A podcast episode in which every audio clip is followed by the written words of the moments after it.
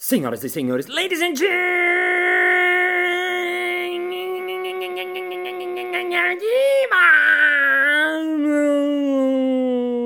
mesdames et messieurs, aspirantes e aspirantas. Está começando mais um Balascast Música.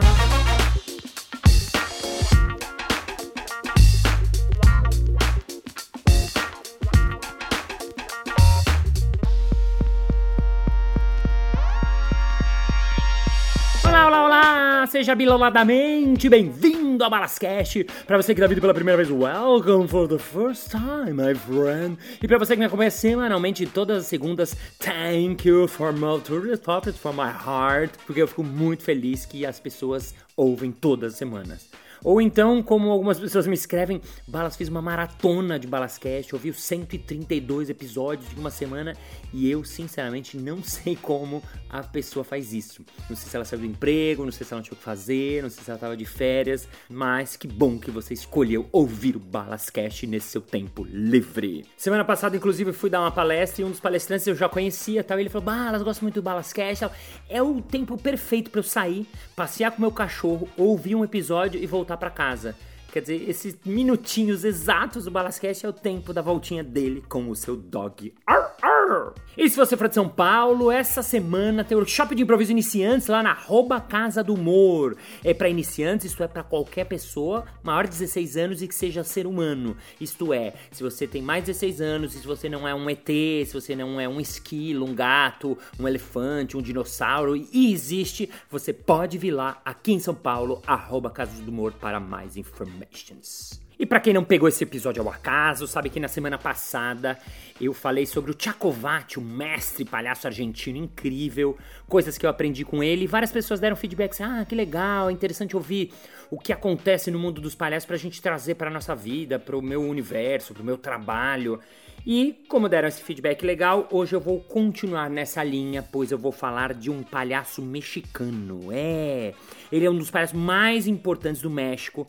Eu vi ele há 15 anos atrás num festival de palhaços no Rio chamado Anjos do Picadeiro e eu fiquei passado. O cara é muito bom. Ele estudou na França, na escola do Jacques Lecoq, que é uma escola super importante, a escola que eu fiz, né? Quem acompanha o meu podcast sabe lá atrás eu falei um pouco sobre essa escola, que é uma escola muito, muito, muito importante. Ela estudou no Espace Catastrophe na Bélgica. Ele atuou nos Ringling Brothers, que é um dos circos mais importantes do mundo.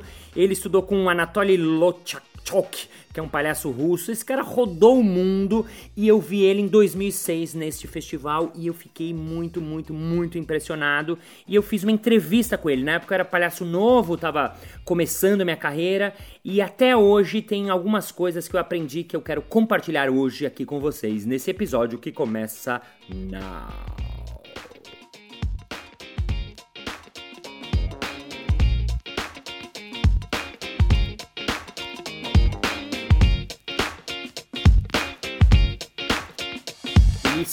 De um palhaço mexicano. Aziz Gual.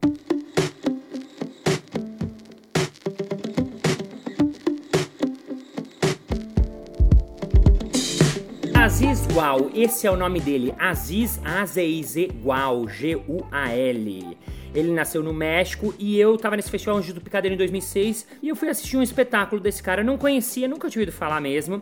E no espetáculo, ele era um palhaço velho, muito velho, se movimentava muito lentamente, tinha um tempo assim muito interessante, porque era tudo muito devagar. E eu normalmente não gosto de coisas que são mais lentas assim, mas ele era um palhaço clássico e fazia as coisas com muita, muita calma, muito engraçado, muita relação com o público.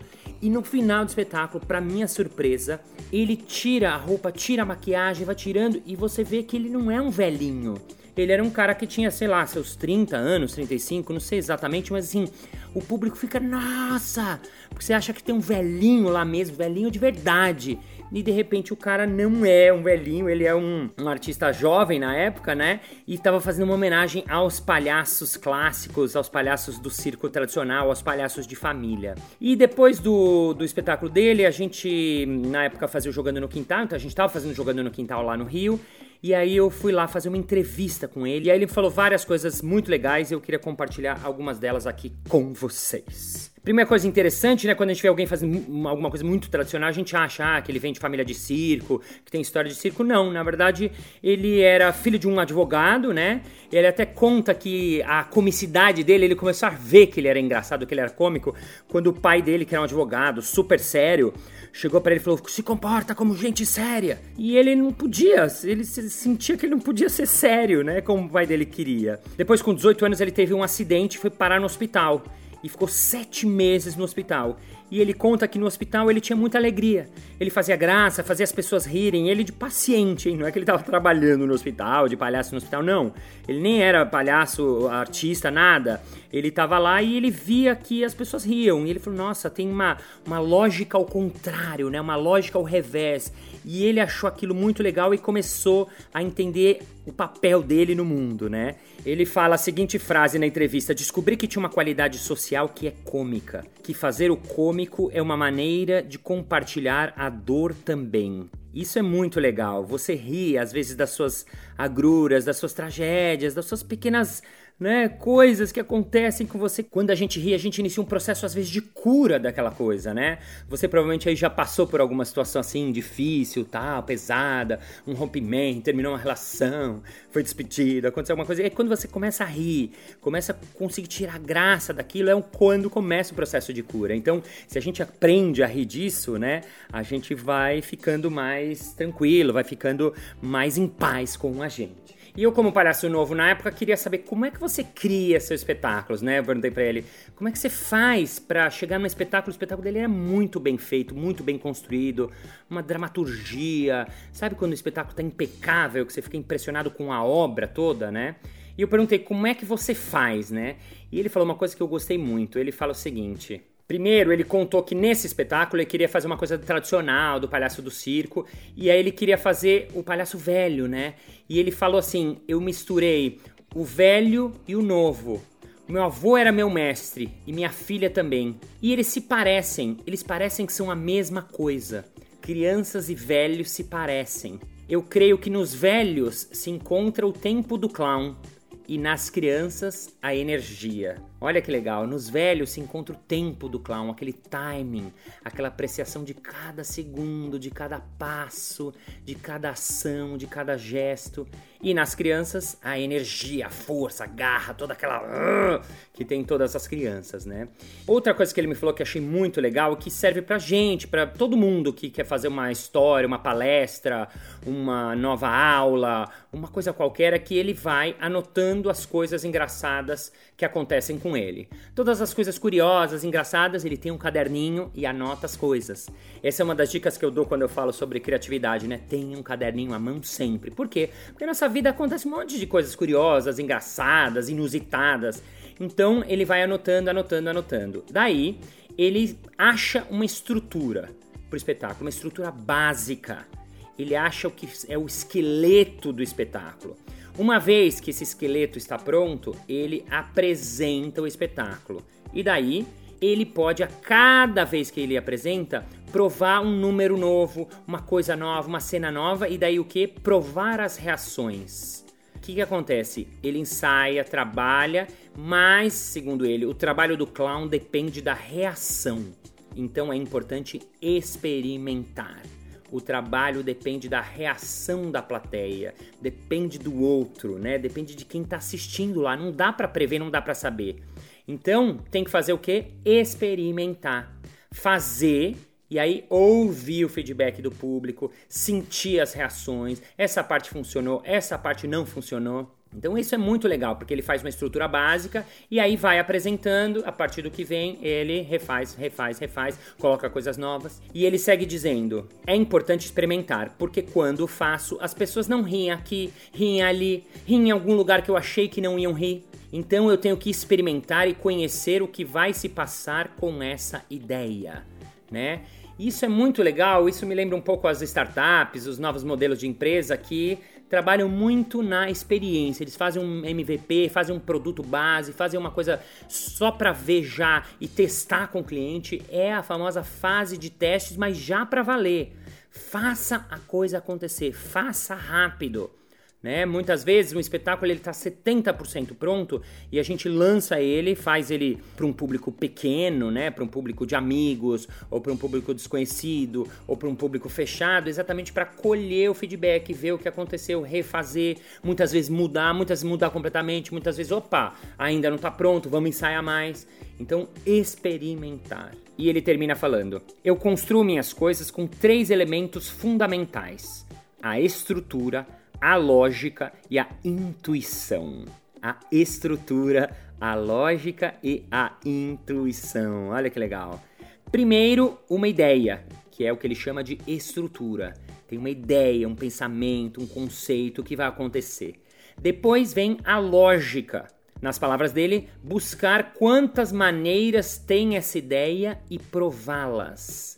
Olha que legal busca quantas maneiras de se fazer provar essa ideia que ele tem. Quantas maneiras diferentes, né? No caso do palhaço é um caso artístico, né? Como é que ele vai fazer isso no palco de distintas maneiras? E por último, a intuição. Quando as provo, trato de seguir me conhecendo e conhecendo o público, para saber escutar e intuir por onde é o caminho assim que eu trabalho. Então, olha que bacana, né? A intuição é a parte fundamental da criação. E isso é muito incrível porque a gente deixa a nossa intuição de lado muitas vezes e ele está falando exatamente ao contrário. É um dos pilares do trabalho artístico e acho que vale para qualquer tipo de criação. Quanto mais você está na escuta dessa intuição, não sei por que eu tenho vontade de fazer isso, ah, não sei por que eu queria experimentar isso. Siga a sua intuição, siga o seu coração, siga a sua vontade, experimenta e veja o que acontece.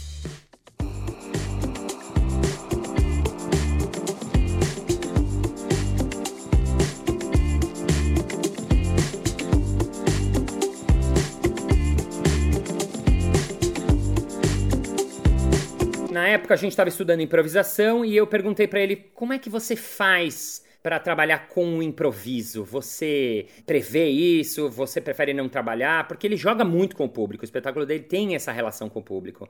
Então ele falou o seguinte: a improvisação é um desdobramento do ofício do palhaço. Você tem uma estrutura somente para estar tranquilo, mas na realidade o mais importante é saber que com o público, com o espaço e com as circunstâncias pode haver surpresas. Olha que legal pode haver surpresas e vai haver surpresas. Isso eu sempre falo, vai ter surpresa. Não vai sair do jeito que você achou que ia sair tudo, não tem como.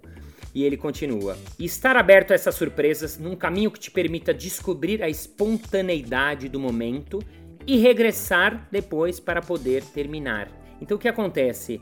Quando a gente prepara um espetáculo, uma apresentação, uma palestra, um TED, né? Eu fiz um capítulo inteiro sobre o TED, eu falo exatamente disso. A gente tem que estar tá aberto para surpresas quando a gente vai fazer alguma coisa, a gente tem que estar aberto para o imprevisto, para o que vai acontecer. A gente não consegue prever tudo. Mesmo que você seja mega planejador, que você pensou cada frase, cada palavra, tudo que você vai fazer, coisas vão acontecer. E aí, quanto mais a gente está aberto para essa espontaneidade do momento, maior a oportunidade, inclusive, de transformar esse momento que se abriu numa coisa nova, incrível, legal, inclusive Muitas vezes esse vai ser o grande momento do show, da sua apresentação, da sua palestra. Por quê? Porque o público vai ver que aquilo está sendo feito na hora, está sendo criado ali naquele instante para aquelas pessoas, né?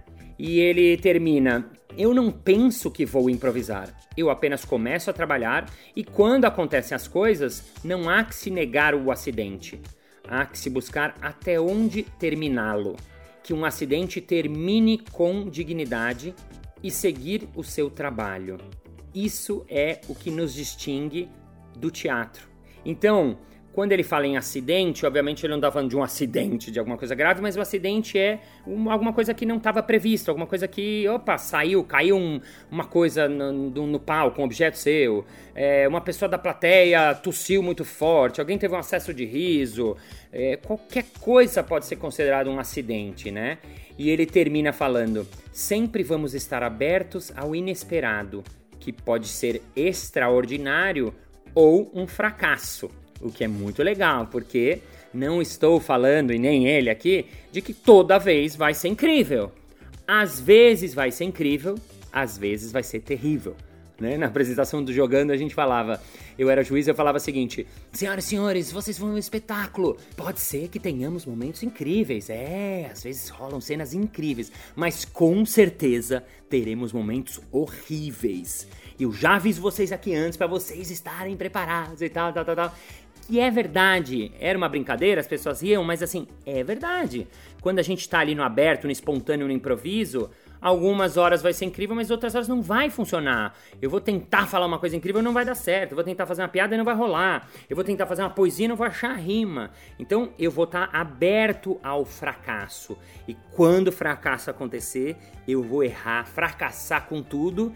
E inclusive, muitas vezes, mais um segredo aqui do palhaço, esse fracasso, quando assumido por você, ator, palhaço, palestrante, improvisador, você assumir o fracasso, o erro, aí também o público vai estar cúmplice de você, vai estar junto com você, muitas vezes vai rir de você exatamente porque você assumiu que você é humano, falível, ridículo e caiu naquele momento junto ali com eles. Pra gente encerrar o episódio, eu quero terminar com uma pergunta que eu fiz para ele que talvez sirva para você que quer ser palhaço, tem interesse na linguagem do palhaço, mas eu acho que ela serve para todo mundo do mundo, desse planeta Terra, 7 bilhões de pessoas. A pergunta que a gente fez foi a seguinte: o que você diria para alguém que quer se tornar um palhaço? Né? Na época eu estava começando a dar minhas aulas de palhaço, minhas aulas de improviso. Então eu queria saber o que, que ele, né, que já era um palhaço fazia muitos anos, a, a arte do, do, da clowneria e era internacional e tal, o que, que você falaria? E ele respondeu o seguinte: que trabalhe e trabalhe e trabalhe e trabalhe com gosto. Que não se desespere Trabalhar, crer e deixar que o tempo passe. Que o melhor para o clown é o tempo. Quando o tempo passa, você entende. Ah! Porque a experiência da vida e o tempo constroem também o clown. Sem o tempo, não se pode inventar. Tem que viver e viver e fracassar e tornar a nascer e tornar a fracassar e pouco a pouco construir o seu personagem, o seu palhaço. Então, olha que legal, né? Ele fala uma coisa que é meio óbvia, mas é muito bacana, de você deixar a coisa acontecer. O Tchakovat, inclusive, me falou há muitos anos uma frase, falava assim, olha, Balas, palhaço bom é só depois de 10 anos de ofício. Eu falava, nossa, 10 anos? Eu ainda tô 6 anos fazendo... É porque com a experiência a gente aumenta o nosso cinto de utilidades, aumenta a nossa capacidade de fazer coisas, aumenta, né? Como tudo, como em qualquer profissão, né? Então confiar na experiência, confiar no estudo e fazer, fazer, fazer. E ele segue: o grande mestre é o tempo, porque o tempo tem a espera, a pausa. O tempo é o ingrediente mais importante de todos. E a boa energia buscar a luz. Né? Não estou falando com eletricistas, estou falando com todas as pessoas, né? E o final ele fala a coisa que eu acho mais incrível que eu carrego até hoje, que é a seguinte: buscar uma risada ambiciosa, uma risada boa, uma risada que eleve o espírito, não uma risada grotesca. Olha que incrível, que tipo de riso você está buscando? Que tipo de humor você está fazendo, que tipo de piada você está contando, que tipo de história você está escolhendo para compartilhar com as pessoas, né? Olha aqui, eu achei isso incrível, eu carrego para mim até hoje. Quando eu fui fazer meu solo, né, meu solo bagagem que vai voltar, inclusive dia 25 de outubro aqui em São Paulo, se você estiver ouvindo isso em 2019, é exatamente uma das perguntas que eu me fiz, né, junto com a minha diretora Renate Faria, que tipo de riso a gente quer? Que tipo de risada eu quero que essas pessoas que venham ao teatro deem. Né? Ele segue na explicação dele. Uma risada que te leve para perto de Deus e não para baixo. Uma risada ha é diferente de uma risada he, que é diferente de uma risada ri ho ho ho, hu hu. Cada risada é uma energia distinta Olha que profundo isso, foi uma lição que eu tive lá atrás que eu. Uau! Eu lembro dele, essa entrevista tem 13 anos. Eu lembro dele falando, gesticulando, apontando para o céu, apontando para com aquela carinha dele assim. Eu me lembro disso e isso carrego até hoje.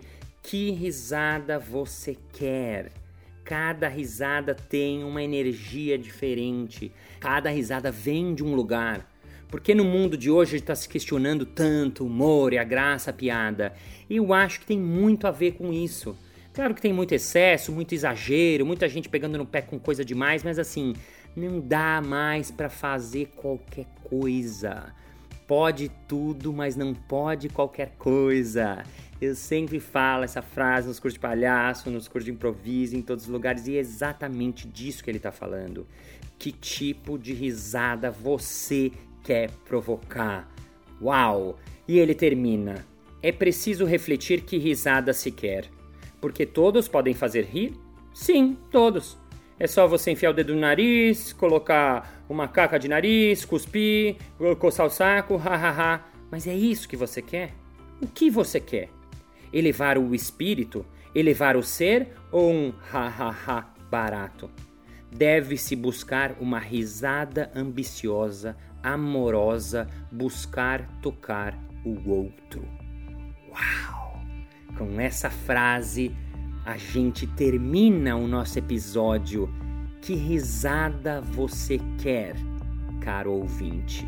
Que risada você quer provocar no outro e que risada você quer dar na sua vida? Fim do episódio. Não.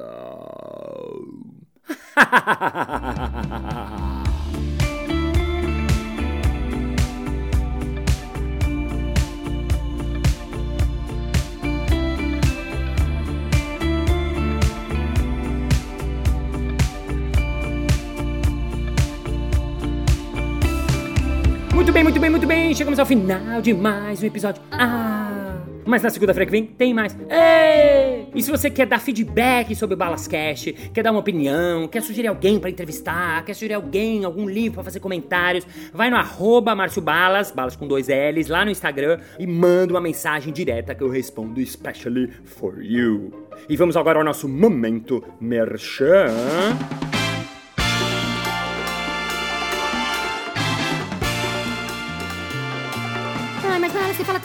Palhaço, eu fico, assim, muito querendo saber como é que eu faço pra estudar essa linguagem do palhaço, pra aprender essas coisas, mesmo que não seja pra ser palhaço, assim, mas pra aprender pra minha uh, vida. Uh, como é que eu faço as balas? É fácil! Todos os meses tem curso de improviso, curso de palhaço e curso de stand-up lá na Casa do Humor. Então, se você se interessa, vai lá no casadohumor.com.br ou no arroba Casa do Humor.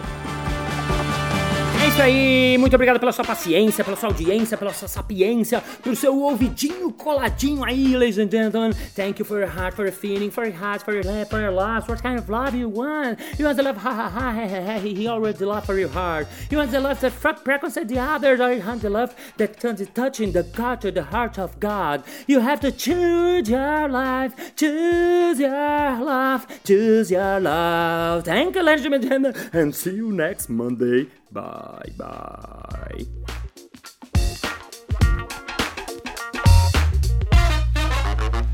E pra quem não pegou.